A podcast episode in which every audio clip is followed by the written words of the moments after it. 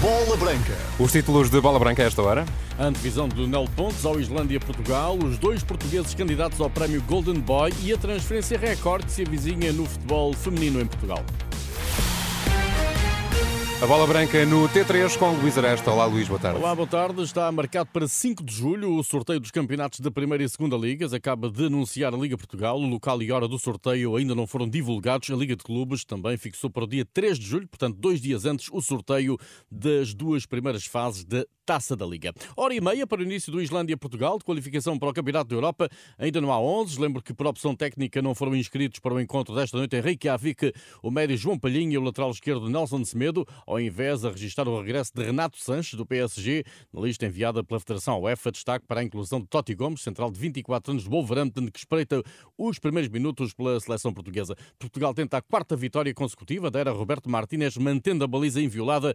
Hoje o maior perigo será o jogo aéreo dos islandeses assinala o comentador Bola Branca Lionel Pontes, para quem a maior solidez defensiva de Portugal pode ter a ver com a mudança de esquema tático com a chegada do novo selecionador. Pode ter a ver o facto de jogar com três defesas e juntando depois um, dois laterais, faz com que uh, os espaços entre linhas e entre os jogadores seja menor e, e há maior capacidade defensiva da equipa.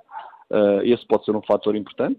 O outro pode ter a ver também com a capacidade da equipa ter mais bola e ao mesmo tempo ter uma boa reação à perda da bola, porque coloca muitos jogadores no corredor, no corredor central, o que obriga o adversário muitas vezes a jogar para fora e, e, dá tempo à equipa a recuperar o seu posicionamento defensivo. Isso é uma grande vantagem, mas também temos que não, não perder a noção da realidade de que jogamos contra três adversários mais fracos do ponto de vista técnico, mais fracos do ponto de vista tático e ainda não tivemos um teste à altura daquilo que é a qualidade da equipa. E também não será hoje, Leonardo Pontes? Também não será hoje. Uh, hoje vai pôr, uh, no fundo, uh, o jogo e terá que é uma equipa da Islândia uh, fisicamente muito forte, uh, com um jogo direto do central para o ponta de lança uh, com alguma regularidade e muito forte nas bolas paradas, o que poderá colocar em sentido a equipa portuguesa. Este é o jogo 200 de Cristiano Ronaldo por Portugal. O capitão já disse que só sai da seleção quando não o quiserem ou quando, em definitivo, não se sentir capaz. Lionel Pontes, que como treinador se cruzou com Cristiano no Sporting e na seleção, compreende a declaração apaixonada do mais internacional de sempre por Portugal. É um espaço em que ele sente-se confortável, sente o seu, a sua responsabilidade, sente o compromisso, quer com os colegas, quer com a instituição, quer com o país, e portanto não quer ter daqui eh, facilmente, portanto vai, vai querer dar continuidade. Enquanto sentir eh, paixão pelo treino, paixão pelo jogo, vai querer continuar a jogar e, e, e, espero bem que continue por alguns anos, porque cada vez que participa tem uma, uma grande participação. O apito inicial do Islândia-Portugal será dado pelo árbitro alemão Daniel Zibar às 19h45. A emissão especial de Bola Branca arranca às 7h30. A coordenação de Rui Viegas, comentários de Lionel Pontes, relato de Pedro Azevedo. Ao serviço da seleção, o guarda-redes Diogo Costa do Porto e o central António Silva do Benfica foram anunciados hoje pela Liga Portugal como parte integrante do 11 do ano da Primeira Liga. E não só, no caso de António Silva, há mais. Central de 19 anos surge ao lado do companheiro da equipa João Neves, de 18, na primeira lista dos 100 nomeados para o prémio Golden Boy, de melhor jovem futebolista a atuar nas ligas europeias. No rol de atletas anunciado pelo jornal italiano Tuttosport, figura também o defesa marfinense do Sporting, Osman Diomande. Ainda do Sporting, a presença de Idemasa Morita na vitória do Japão por 4 a 1 sobre o Peru, em jogo de preparação. O médio leonino foi utilizado na segunda parte, tal como Yoki Soma, avançado do Casa Pia. Destaque para a titularidade de Kozuka Nakamura na baliza do Japão. O guarda-redes do Portimonense jogou os 90 minutos. No mercado, Juninho Capixaba interessa ao Porto. O lateral esquerdo de 25 anos toma 3 golos e 2 assistências em 29 jogos, esta época pelo Red Bull Bragantino, treinado por Pedro Caixinha. Eh, Capixaba está avaliado em 8 milhões de euros. O Porto tenta contratar por metade do valor. O Braga anunciou Adriano Marin, que na última época representou Gil Vicente, lateral esquerdo espanhol de 26 anos, formado no Villarreal, assinou até 2026 em sentido inverso. Bruno Rodrigues, central do Braga, que esteve emprestado ao Karamguruk da Turquia, pode rumar a Barcelos para reforçar o Gil Vicente.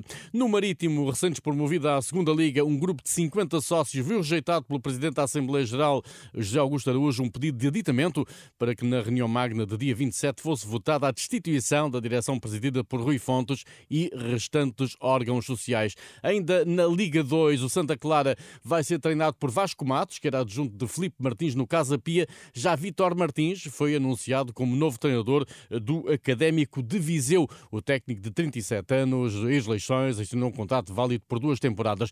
De regresso às seleções, na véspera da estreia na final do Europeu, Diago Moreira já treinou hoje com os sub-21 em Tbilisi.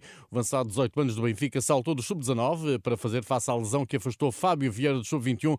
Rui Jorge explica em declarações ao canal 11 o porquê de ter chamado um extremo na ausência forçada do médio e capitão da equipa portuguesa. Vem um bocadinho de, de trás, com a queda do, do David da Costa, que, que era um jogador claramente com, com grande capacidade de desequilíbrio, um contra um. Quando caiu no último, no último momento, nós não mexemos nos jogadores que tínhamos pré-convocados, porque acreditamos que o Fábio também nos poderia dar isso. Uh, a partir do momento em que nos caem os dois, uh, estávamos algo, algo necessitados disso na nossa, na nossa equipa. E o Diego é claramente um jogador dentro desse estilo. Conhecemos bem a qualidade dele, daquilo que ele é capaz de fazer e o que nos pode trazer.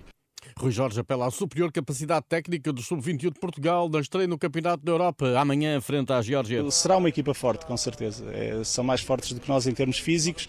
Vamos tentar, pela nossa capacidade técnica, pela nossa qualidade e inteligência no jogo, uh, ser melhores, uh, mas vai ser uma, uma dura batalha, com certeza. Na ausência de Fábio Vieira, o capitão da Seleção Nacional Sub-21 será Tiago Dantas. A panagem daquilo que tem sido as seleções Sub-21 de Portugal, tem sido sempre seleções muito fortes, esta não foge à regra. Vamos fazer o nosso melhor. Uh, começa, é muito importante começar, começar bem o europeu, continuar o legado que as seleções anteriores têm, têm deixado e, e fazer o nosso melhor.